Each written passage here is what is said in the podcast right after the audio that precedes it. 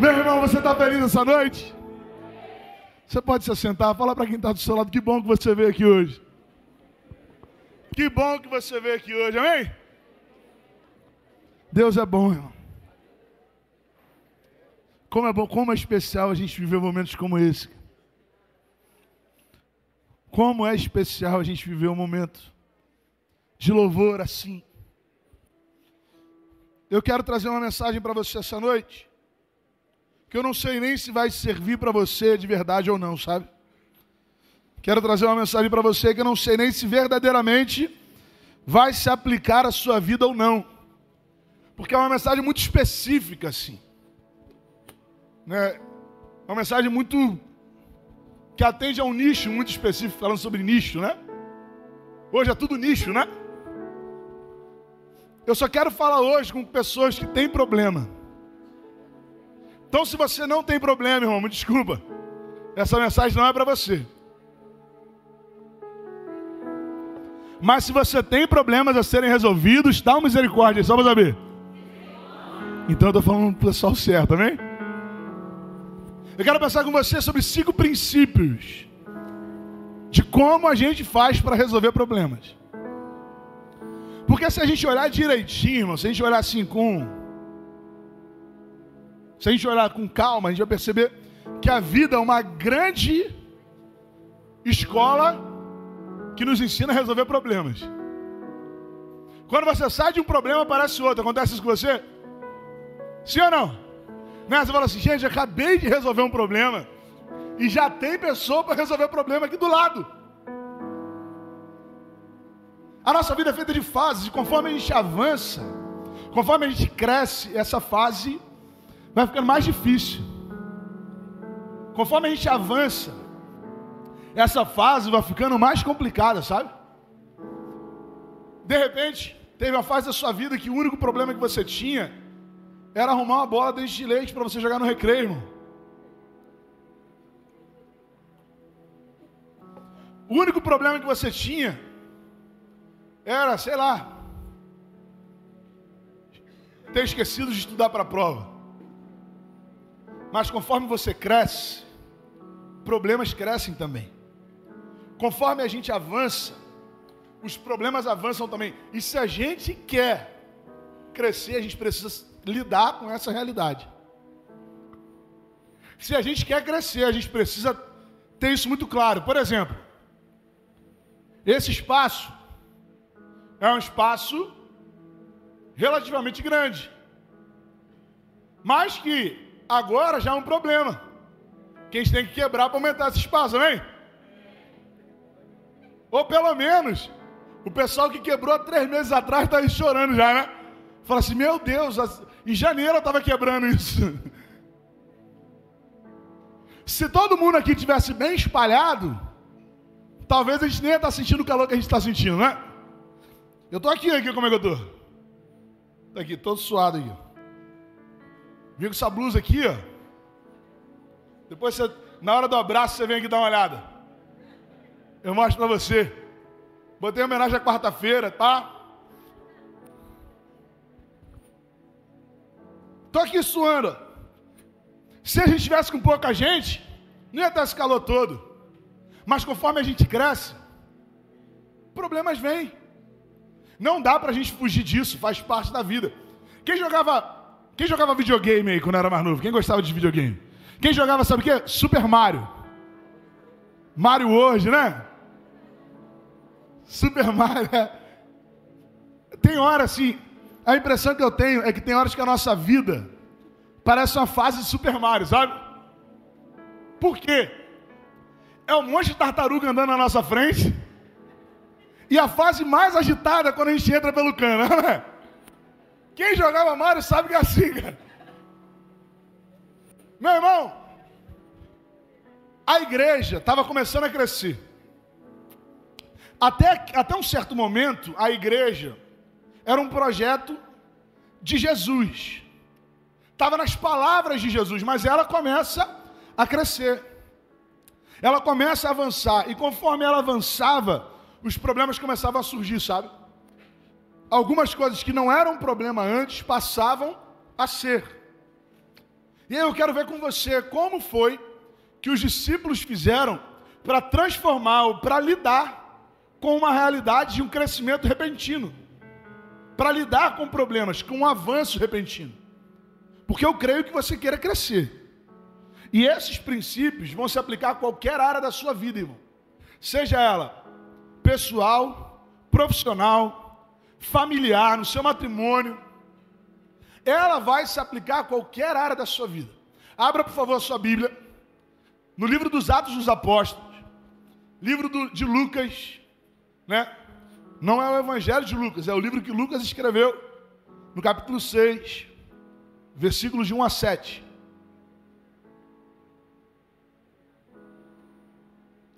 Está ali na nossa projeção, que esse pessoal é rápido. Diz assim, olha. Ora, naqueles dias, crescendo o número dos discípulos, houve uma murmuração, houve uma crescendo o número dos discípulos, houve uma murmuração dos gregos contra os hebreus, porque as suas viúvas eram desprezadas no ministério cotidiano. E os doze, convocando uma multidão dos discípulos, disseram: não é razoável que deixemos a palavra de Deus e sirvamos às mesas. Escolhei, pois, irmãos, dentre vós, sete homens de boa reputação, cheios do Espírito Santo e de sabedoria, aos quais constituamos sobre esta necessidade, desculpa. Mas nós perseveraremos na oração e no ministério da palavra. E, e este parecer contentou a toda a multidão. E elegeram Estevão, homem cheio de fé e do Espírito Santo, e Filipe, e Prócopo, e Nicanor, e Timão, e Permenas e Nicolau, prosélito de Antioquia. E os apresentaram ante os apóstolos, e estes, orando, lhes impuseram as mãos. E crescia a palavra de Deus, e em Jerusalém se multiplicava muito o número dos discípulos, e grande parte dos sacerdotes obedecia à fé. Depois, irmão, daquele fenômeno sobrenatural que aconteceu no dia de, Pente... no dia de Pentecostes, na festa dos Penteco... de, de Pentecostes, a igreja começou a se desenvolver, começou a tomar corpo, passou a ser uma instituição, começava, na verdade, a ser uma instituição com lideranças, com pessoas que eram assistidas por ela, e aí os problemas começaram a surgir também. Qual era o problema dali? Nessa versão que a gente leu está um pouco mais complicado, mas eu vou te resumir. Era o seguinte: você sabe, eu sei que você sabe, que lá no tempo do exílio, os judeus se espalharam pelo mundo. Alguns deles voltaram depois do período exílico, inclusive no dia da festa de Pentecostes.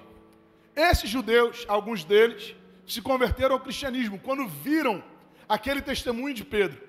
Quando viram aquilo que tinha acontecido no meio dos discípulos, eles aceitaram a Jesus como seu Salvador. Mas alguns deles não falavam hebraico. Era como se fosse o seguinte: imagina que a sua família foi morar nos Estados Unidos, ficou um tempão lá. Você teve filhos, teve netos, bisnetos, tataranetos os seus, sei lá quantos tatara na frente, não sei. Eles vão falar português ou inglês? Vão falar português ou inglês? Inglês, né? Porque foi o lugar onde eles nasceram. Esse povo que havia se convertido ao cristianismo, embora fosse de descendência judaica, era um povo que não falava mais hebreu, hebraico. Hebraico, irmão, é uma língua muito difícil, cara. Quem fez seminário aí sabe como é que pode uma língua que não tem vogal. Você consegue formar uma palavra sem vogal? Não dá, os caras faziam isso. Então, assim, é uma língua difícil. Hoje em dia, naquela época também era. E aí o povo foi se esquecendo dessa língua. Esse povo estava convivendo com os judeus ali, de fala hebraica. Esse povo que só falava grego. Não tem aquela questão de você estar tá falando grego? Então, isso era real, sabe? Está falando grego para mim, tipo, não entende nada. Era o que estava acontecendo. E essa galera que ficou em Jerusalém começou a ter preconceito daqueles que não falavam hebraico. O que, que começou a acontecer? Quando eles recebiam as cestas básicas, estou contextualizando, tá, irmão? Imagina, quando eles recebiam as cestas básicas, quem tinha preferência eram as viúvas que falavam hebraico. As viúvas que falavam grego não recebiam a cesta básica. Quem falasse grego não estava sendo assistido pela igreja. Ou seja, surge um problema. E um problema lícito, sabe? Um problema assim, genuíno. Realmente era uma coisa que os apóstolos precisavam resolver. Afinal de contas, eles eram a liderança. E aí a Bíblia fala sobre cinco princípios que estão nesse texto, que os discípulos aplicaram, que os apóstolos aplicaram. A Bíblia fala que os doze se reuniram para tomar essa decisão. A primeira coisa que eles fizeram foi identificar o problema. Irmão. Primeira coisa que eles fizeram foi identificar o problema. No versículo 1 do texto que nós lemos, fala assim: ó, Naqueles dias, crescendo o número de discípulos, os judeus de fala grega entre eles queixaram-se dos judeus de fala hebraica, porque suas viúvas estavam sendo esquecidas na distribuição diária de alimento. Primeira coisa que eles fizeram foi saber o que estava acontecendo. A gente não faz isso, irmão. Eu não vou pedir para levantar a mão, mas para para pensar aí na sua vida. Talvez você esteja passando por dificuldade financeira. Mas quando foi que você parou para fazer um levantamento sobre as suas dívidas? Pode perguntar aí para um economista aí, eu não sou especialista no assunto não. Mas a primeira coisa que o cara vai falar é o seguinte, ó, faz um levantamento do que está dando ruim, vê o que, que você tem que pagar. Porque não dá para você resolver um problema que você não conhece. Não dá para você resolver uma questão que você nunca identificou. Irmão, a primeira coisa que a gente precisa fazer é identificar claramente o problema. Fazer isso se tornar sensível, fácil de ser identificado, sabe? Porque às vezes, no meio de turbilhão de coisas, a gente nem sabe o que está acontecendo. A gente não sabe exatamente o que precisa ser resolvido. Eu vou assim, confessar um pecado para vocês aqui. Eu tenho maior dificuldade de fazer exame. Alguém aqui tem dificuldade de ir ao médico também? Quem tem aí, falou misericórdia, só para não ficar sozinho. Eu tenho essa dificuldade, eu não lembro a última vez que eu fiz um exame. Às vezes Francis fica falando para fazer e tal, eu falo assim, amor, eu estou bem, pô. É, né? O máximo que eu fazer é eu descobrir que eu tenho alguma coisa ruim, deixa esse negócio quieto. Mas eu tenho essa dificuldade aí, irmão. Inclusive exame de vista. Inclusive exame de vista. Eu fiquei enrolando, irmão, com a mesma lente do óculos, ó um tempão. Eu, eu também não lembro qual foi, qual tinha sido a última vez que eu tinha feito. Até que chegou um dia que Neander, cadê Neander? Tá aí? Neander, Neander. Neander trabalha numa ótica, né? Já estou até fazendo uma propaganda, viu? Aí Neander chegou para mim e falou assim, pastor, por favor, cara, vai lá na loja lá, cara. Eu não estou mais aguentando olhar sua lente. Minha lente já estava toda arrebentada, sabe? Tinha uma parte branca assim. Só que às vezes você não repara, porque a gente. É uma questão de quem lida com isso, né? Ele falou assim, cara, vai lá que eu vou resolver esse negócio. Aí eu fui lá.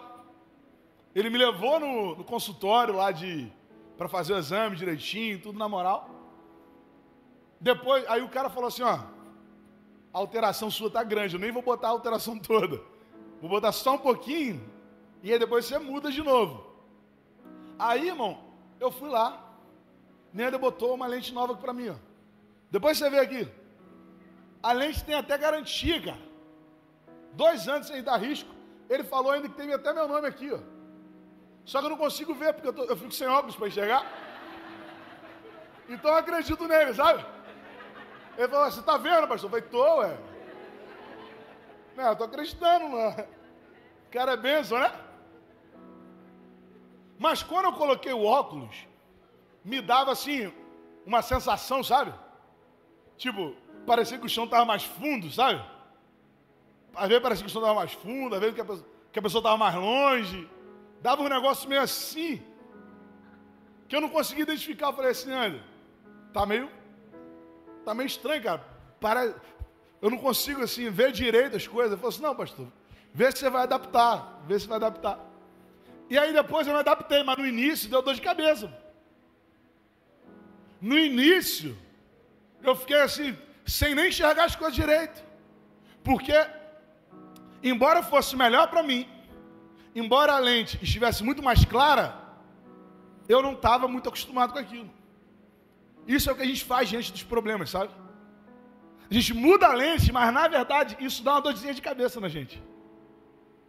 Se a gente pensar direitinho, a gente nem quer mexer muito, porque dá uma, dá uma sensação de tonteira. Porque a gente está guardando algo que precisa ser resolvido. Se eu tivesse feito esse exame antes, essa diferença seria muito menor. Essa alteração seria muito menor. Nós precisamos identificar o problema, irmão. Para de ficar empurrando com a barriga, hein? Para, irmão. Para de ficar sem se falar em casa. Às vezes está sem se falar em casa, a pessoa nem lembra mais porque está sem se falar. Né? Tipo assim, está sem se falar, ficou um tempo sem se falar. Se perguntar por que vocês estão sem se falar, a pessoa não sabe responder mais. Não lembra, mas só sabe que tem que ficar de bico. Só sabe que tem que ficar emburrado. Identifica o problema traz para a luz, traz para perto. Irmão. E quando você identificar o problema, não abra mão do seu propósito. Como assim? Os discípulos identificaram o que precisava ser resolvido. O que é que precisava ser resolvido? As viúvas de fala grega precisavam ser assistidas junto com as viúvas de fala hebraica. Só isso. É uma causa nobre. Imagina, irmão, se você chega para mim e fala assim, pastor, eu estou precisando de uma cesta básica. Eu falei assim, irmão, eu não vou resolver, porque a minha função é pregar. Foi isso que os discípulos fizeram. Eu ia tomar um monte de pedrada, mas foi isso que eles fizeram. Porque é um propósito louvável, sim ou não? Sim ou não? É. Mas às vezes, bons propósitos estão nos tirando do real propósito. Aquilo que a gente recebeu de palavra diante de Deus não muda. O versículo 2 desse capítulo 6 fala assim: Por isso, os doze reuniram todos os discípulos e disseram: Não é certo negligenciarmos o ministério da palavra de Deus, a fim de servir às mesas. Eles falaram assim: oh, Isso precisa ser feito, mas não é função minha. Isso, é, isso precisa acontecer, mas não sou eu que vou fazer isso. O que eu estou te mostrando é: vão aparecer várias questões louváveis para você vão, vão aparecer vários propósitos bonitos para você. Mas qual é o propósito de Deus para a sua vida? As circunstâncias não podem mudar o propósito de Deus na sua vida. A sua decisão não pode ser com base nas circunstâncias. Seja ela na medicina, seja ela na música, seja ela aqui, ó, como pregador, estou aqui ouvindo minha voz aqui, por exemplo, eu poderia, sei lá, ser um palestrante. Eu ia fazer um negócio aqui, ó. Nos, nos trabalhos de colégio era sempre eu que apresentava, irmão. Era sempre eu que apresentava. O pessoal chegava para mim com aquele papel, eu lia aquele negócio e apresentava.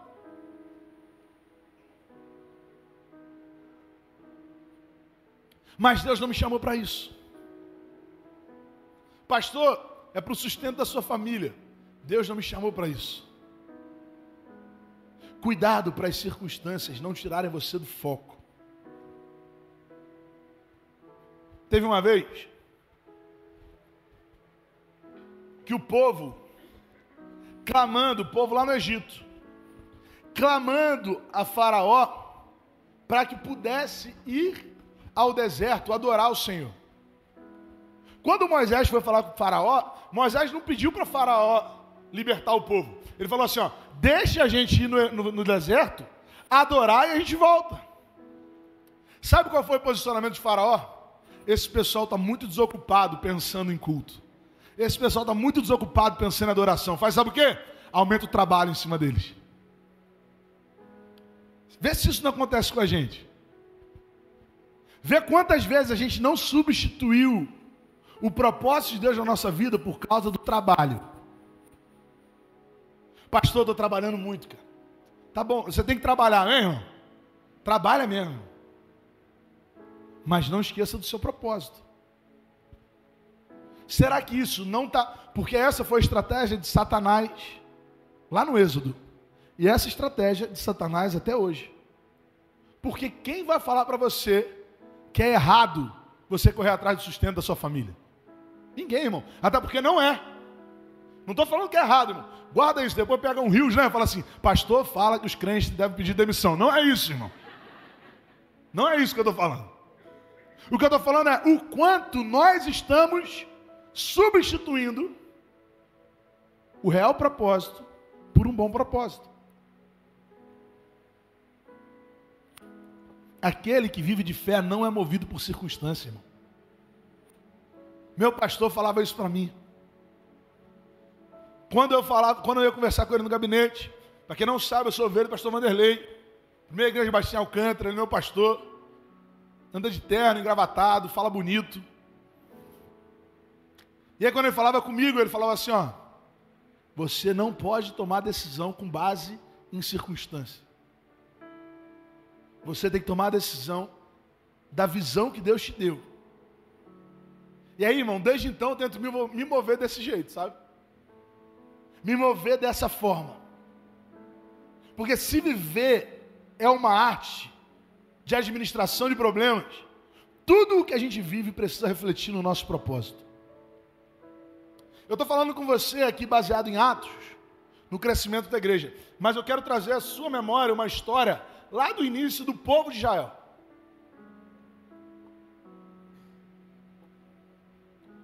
Quando o povo estava no Egito, eles eram só uma família. Era a família de José. Não era nem a família de Jacó, porque Jacó não tinha moral nenhuma no Egito. Quem tinha moral no Egito era José. Mas a Bíblia fala que chega uma hora que Faraó se esquece de José.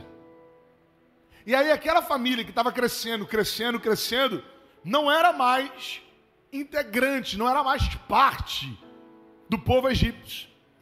Aquele povo começa a expulsar aqueles homens. Começa a ter preconceito também. Deus levanta um homem chamado Moisés. E esse homem era um, era um estadista, irmão. Moisés era um legislador. Moisés foi capaz de gerar uma constituição inspirado por Deus. Deus usa Moisés para organizar um povo. E eu não estou falando de um povo, irmão, pequeno, estou falando de milhões de pessoas que você está legislando sem o microfone na mão, amém? Sem papel e caneta para mandar recadinho para ninguém. Moisés era um homem para organizar aquele povo, criar uma identidade no povo, criar uma cultura no povo. Tudo isso você vai ver no livro de Levítico. Mas Moisés morre. E depois da morte de Moisés surge um novo líder. Um líder que andava junto com ele, mas tinha características diferentes. Josué não era um legislador. Josué era um guerreiro. Josué era um era um líder militar. Josué era aquele que foi levantado por Deus para conquistar, para crescer. Josué não era melhor do que Moisés, mas ele foi levantado com um propósito diferente. E Deus sabia que conforme ele fosse avançando, aquele propósito seria contestado, irmão. Dá uma olhada só. No livro de Josué, no capítulo 1, do versículo 6 ao versículo 9, a Bíblia fala assim: ó, seja forte e forte. Desculpa, é porque eu estava com seja forte na minha cabeça, depois mudei, assim deu uma travada. Esforça-te e tem bom ânimo, porque tu farás a este povo herdar a terra que jurei a seus, a seus pais que lhes daria. Então somente esforça-te e tem muito bom ânimo, para teres o cuidado de fazer conforme toda a lei que meu servo Moisés te ordenou. Dela não te desvies nem para a direita, nem para a esquerda, para que prudentemente te conduzas por onde quer que andares. Versículo 8: Não se aparte da tua boca o livro desta lei. Antes, medita nele dia e noite, para que tenhas o cuidado de fazer conforme tudo quanto nele está escrito, porque então farás prosperar o teu caminho e serás bem-sucedido. Verso 9: Não te mandei eu, esforça-te e tem bom ânimo, não temas nem te espantes, porque o Senhor teu Deus é contigo por onde quer que. É um texto muito conhecido, né? Foi uma palavra dada por Deus no início da jornada de Josué. Por que, que Deus falou isso para Josué? Porque, irmão, imagina a realidade de Josué. Tenta vir comigo para as decisões que Josué tinha que tomar. Josué pensava o seguinte: a gente vai atacar esse povo ou não vai? Parece que você está jogando War. Quando você está jogando War é mole. Porque você vai perder umas, umas pedrinhas. Mas Josué estava mandando os amigos dele para a guerra. Josué estava pensando assim, meu Deus. Será que Será que Josafá vai voltar vivo? Será que Pedro vai voltar vivo? Será que João, quando for lá guerrear, será que ele vai voltar para casa? Você consegue entender a dimensão das decisões que aquele homem tinha que tomar? Ele estava decidindo muitas vezes entre vida e morte para o seu povo, para alguém que ele amava. Então imagina, irmão. Ele decidiu que vai para a guerra. Dez mil pessoas morrem. Não tem como. Não tem como não contestar o propósito. Não dá para não contestar aquilo que Deus colocou no nosso coração. Mas Deus deu uma palavra. E a palavra era: Não temas, não te espantes, porque eu sou o Senhor, o teu Deus, e te guiarei por onde quer que você andar. Não são as circunstâncias, irmãos. Não são as circunstâncias. Mas a gente se move baseado na palavra dele a gente se move baseado na visão que Ele nos dá. Seja forte, seja corajoso, não se apavore, não desanime, pois o Senhor, o seu Deus, estará com você por onde você andar. E aí, irmão, depois que você entende o seu propósito, depois que você sabe daquilo que Deus tem para você, confie isso a pessoas capazes. Confie isso a pessoas íntegras tem algumas pessoas, irmão, que eu vou compartilhando aquilo que Deus está colocando no meu coração, sabe? Aí você vai falar, poxa, mas você é pastor, vai compartilhar com quem? Eu compartilho com pessoas que eu confio. Eu vou, falo com eles, falo assim: o que, que você acha sobre isso? O que, que você acha sobre aquilo? Pessoas que são mais velhas que eu. Porque, irmão, eu, tenho, eu sei que eu estou gasto, mas eu tenho 33 anos também. Eu estou careca, estou barrigudo e tal, não é? Tem pessoas que têm mais experiência que eu. E eu começo a conversar com elas. Começo a perguntar, coloco diante da nossa diretoria. O que os discípulos fizeram, o que os apóstolos fizeram, lá no verso 3, você vai ver o seguinte: Irmãos, escolham entre vocês sete homens de bom testemunho, cheios do Espírito, cheios do Espírito e de sabedoria. Passaremos a eles essa tarefa. Para você resolver um problema, irmão, você precisa de conselheiros, não de álibis. Você precisa de pessoas que às vezes vão falar um outro ponto, que vão te mostrar uma outra realidade. Não é para você, não é só para discordar, mas é para você poder enxergar de uma outra maneira. A Bíblia fala lá em Provérbios, capítulo 15, versículo 22: Os planos fracassam por falta de conselhos. Quando não há conselhos, os planos se dispersam. Mas havendo muitos conselheiros, eles se firmam. Se aconselhe com pessoas que podem te ajudar. E aí, eu quero trazer mais uma parte da história de Moisés. Lá no versículo, lá, no, lá em Êxodo, no capítulo 18, você vai ver a história de Moisés recebendo Jetro, que era o seu sogro, na sua casa. Eu não vou nem ler esse texto, só vou te explicar. Depois você volta lá para você ouvir, para você ler, na verdade. E aí, quando Moisés recebe Jetro ali no arraial dos israelitas, Moisés começa a receber o povo para resolver os problemas do povo, sabe? Só que era uma fila gigantesca, irmão. Imagina. Eu não estou falando de milhares de pessoas, estou falando de milhões de pessoas. Milhões de pessoas tendo que resolver problema com um homem só. Você acha que vai dar certo? Jetro viu aquilo e falou assim: Moisés, você está fazendo errado, meu filho. Jetro era um administrador, irmão. Jetro tinha funcionários. Jetro cuidava de ovelhas. Jetro já era alguém que tinha experiência. E ele olha para Moisés como filho, afinal de contas era seu genro. E ele fala assim: Meu filho, você está fazendo errado. Não faz isso não, sabe por quê? Você vai matar tanto o povo quanto você. Não era só Moisés que ia morrer, o povo morria também. Porque ninguém ia conseguir falar com Moisés, irmão. E aí Jetro fala assim: olha só, faz o seguinte: confia isso que Deus te deu, essa palavra que Deus te deu, que Deus te deu, confia essa, essa, essa legislação, esses mandamentos, ensina a homens íntegros, ensina a homens fiéis, ensina a pessoas que você confia. E essas pessoas que você confia vão resolver o problema do povo baseado naquilo que Deus colocou no teu coração. Separa em grupos. E aí os problemas vão ser muito mais resolvidos. Nem o povo morre e nem você. Irmão, esse princípio é o princípio que a gente tem vivido aqui na nossa igreja, por exemplo, através do G6. Os nossos grupos de crescimento não são uma estratégia de marketing multinível, irmão, amém? É uma estratégia de cuidado dado por Deus a Moisés. Dado por Deus a Moisés. Essas pessoas são pessoas que estão sendo ensinadas na palavra. Pessoas que vão te ajudar na caminhada. Homens e mulheres de Deus que ele mesmo levantou nesse tempo para cuidar desse povo. Irmãos, hoje nós já somos mais de 300 pessoas. Hoje.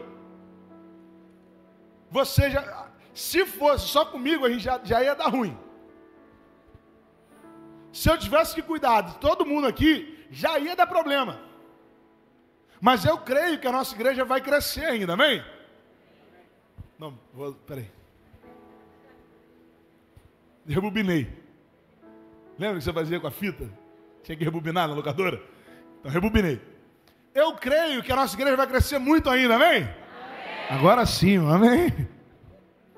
E conforme ela cresce, Deus levanta mais homens e mulheres que acreditam nessa visão, que conhecem a palavra, que sejam tementes ao Senhor, que sejam íntegros, para cuidar. Irmão, quarta-feira a gente vai lançar mais um podcast com o pastor Luciano, aqui da, da Igreja Eclésia, comunidade Eclésia, aqui no Clube Andê. E eles vivem muito essa questão de pequenos grupos. Ele tem muito essa realidade no coração dele. E aí foi uma conversa muito boa que você precisa ouvir quarta-feira, irmão. Bota lá para você ouvir. E ele estava falando o seguinte, pastor, quando a igreja entende que o que a gente precisa fazer é cuidar, todas as outras coisas ficam supérfluas. Todas as outras coisas são uma consequência. Irmão, olha como é mais simples a gente só cuidar um do outro. Só isso. Você não precisa fazer um evento de cuidado, amém? Não precisa. Você não precisa fazer o culto do cuidado. Sabe por quê? Porque lá, na, lá no seu GC, você vai ver se tem alguém passando dificuldade financeira, precisando de uma cesta básica. Coisa que eu não vou conseguir ver através do púlpito, irmão. Lá no seu GC, você vai ver um casal que está se separando, que precisa de um conselho, que precisa de um abraço. Lá no seu GC, você vai ver alguém que está enfraquecendo na caminhada alguém que precisa de uma visita, alguém que precisa de, de, de, de um cuidado num período de luto. Uma das coisas que eu mais ouvi nesse ano que a gente está aqui na Igreja Batista Mutondo é, é, foram testemunhos de pessoas que viveram a experiência do luto e não se sentiram amparadas pela igreja.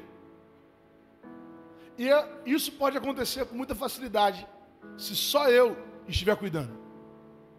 Mas se você entende que você é responsável por quem está do seu lado, irmão, nunca vai faltar cuidado na vida de ninguém. Nunca vai faltar um ombro para a pessoa chorar. Ah, pastor, eu não sei o que falar nessas horas, sabe? Eu não sei o que falar. Você não tem que falar nada, irmão. Vai no sepultamento, sabe o que você faz? Chora. É isso que tem que fazer, não tem que fazer mais nada. Senta do lado da pessoa e chora junto com ela. É isso que consola, irmão. Não adianta você falar assim, ó, Deus sabe de todas as coisas. Deus sabe de todas as coisas. Eu estou aqui chorando, estou com uma dor danada. Deus sabe de todas as coisas. Eu sei que Deus sabe de todas as coisas. Mas agora eu quero chorar. Então não tenta arrumar argumento teológico, irmão. Senta e chora. Se alguém conquistou alguma coisa, vai lá e celebra. Festeja. Se alegra junto com ele. É só isso, irmão. O evangelho é tão simples. E a gente inventa tanta coisa. A gente inventa tanta coisa. Compartilha do seu problema com alguém que possa te ajudar. Guarda isso, você não precisa de álibi, você precisa de conselheiros. Pessoas que vão te ouvir. E lá no GC tem gente para cuidar de você. Lá no GC tem gente que vai chorar com você. E se for alguma coisa que ele não vai conseguir resolver, pode ter certeza que ele vai falar comigo, irmão. Os nossos líderes falam comigo, falam assim, pastor, ó, aconteceu isso, pô, dá um auxílio lá, faz uma ligação. Eu faço, irmão, vou, pego meu celular, ligo, oro junto, mas eu não consigo fazer isso sozinho. Eu preciso que a nossa igreja entenda essa visão. Porque do mesmo jeito que ela vai encher ela vai esvaziar, se não tiver cuidado. Se não tiver discipulado. Se não tiver. Irmão, e, e já falei isso aqui, encher a igreja é muito fácil, cara. Mas do mesmo jeito que você entra, você sai. Eu não quero que isso aconteça aqui. Por isso que eu vou ali para a porta para te dar um abraço. Não peço para ninguém levantar a mão, porque eu tenho vergonha de levantar a mão na igreja dos outros. Aí eu não falo, entendeu? Tipo assim, você que está visitando, levanta sua mão. Não falo. É uma coisa minha, assim. Se algum dirigente vier falar, aí é né, por conta dele, mas eu tenho esse negócio. Mas eu quero te dar um abraço. Eu quero te desejar uma boa semana. Eu quero te dar um beijo. Cara. E aí lá no GC, você vai poder se aconselhar. Você vai poder compartilhar daquilo que você tem vivido. A igreja precisa ser um lugar de conselho. E conselho baseado na palavra. Quarta etapa Estou falando muito, já estou vendo aqui 37 minutos, meu Deus do céu.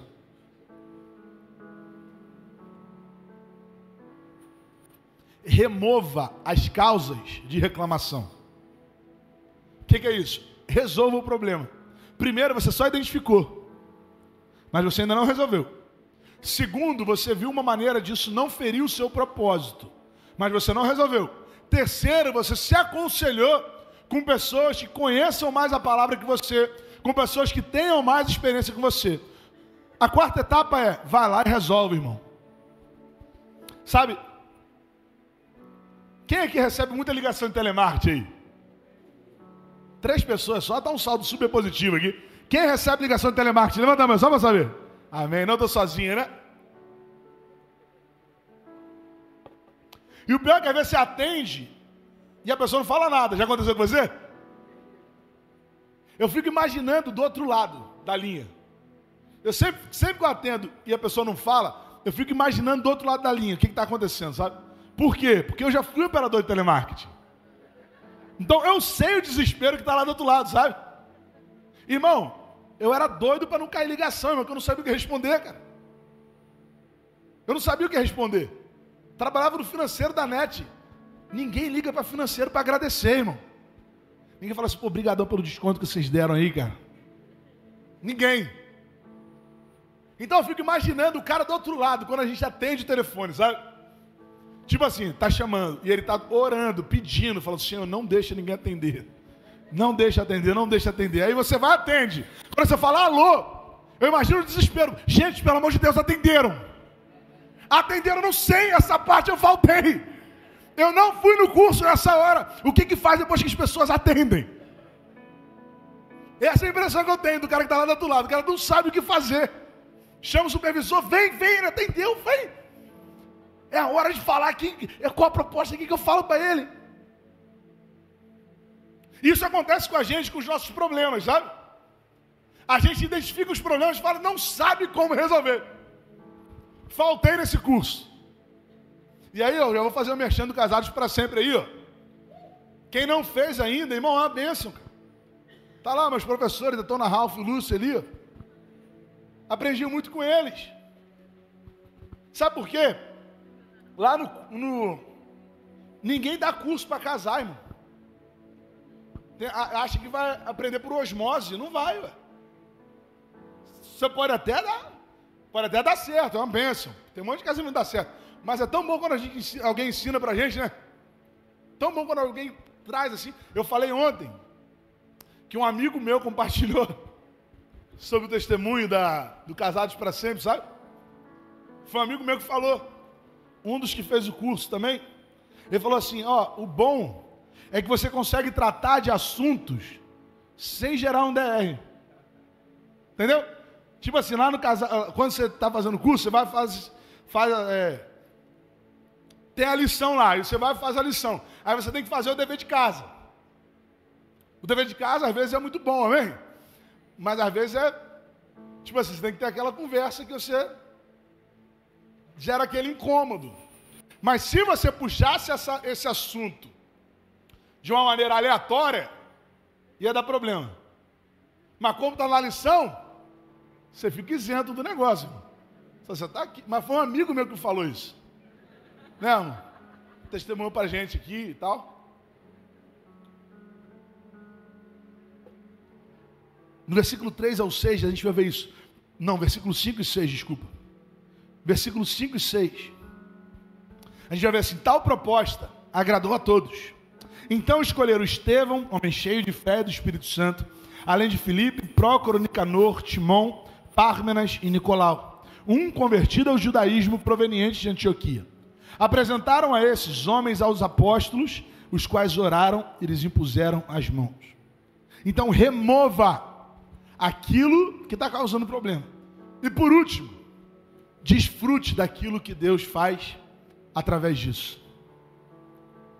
No final de tudo, irmão, todas essas etapas que a gente viveu precisam ter o objetivo de glorificar o Senhor. Desfrute daquilo que o próprio Deus está fazendo através das suas escolhas. O versículo 7 fala assim: ó, assim a palavra de Deus se espalhava, crescia rapidamente o número de discípulos em Jerusalém. Também um grande número de sacerdotes obedecia à fé. Desfrute daquilo que Deus vai fazer na sua vida. Quando você parar de jogar o problema para baixo do tapete e se colocar à disposição para resolver. A palavra de Deus fala lá em Provérbios, capítulo 19, versículo 21.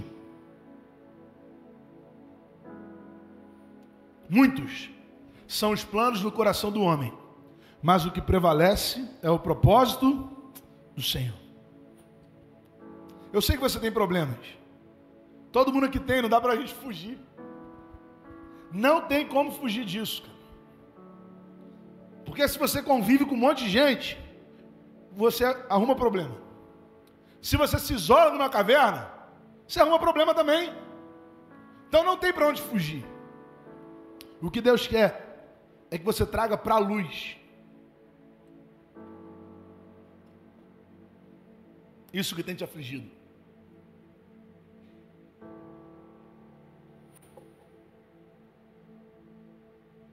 Que você traga para perto de você alguém que possa te ajudar e que você esteja disposto a mudar de atitude, para que os resultados sejam diferentes também.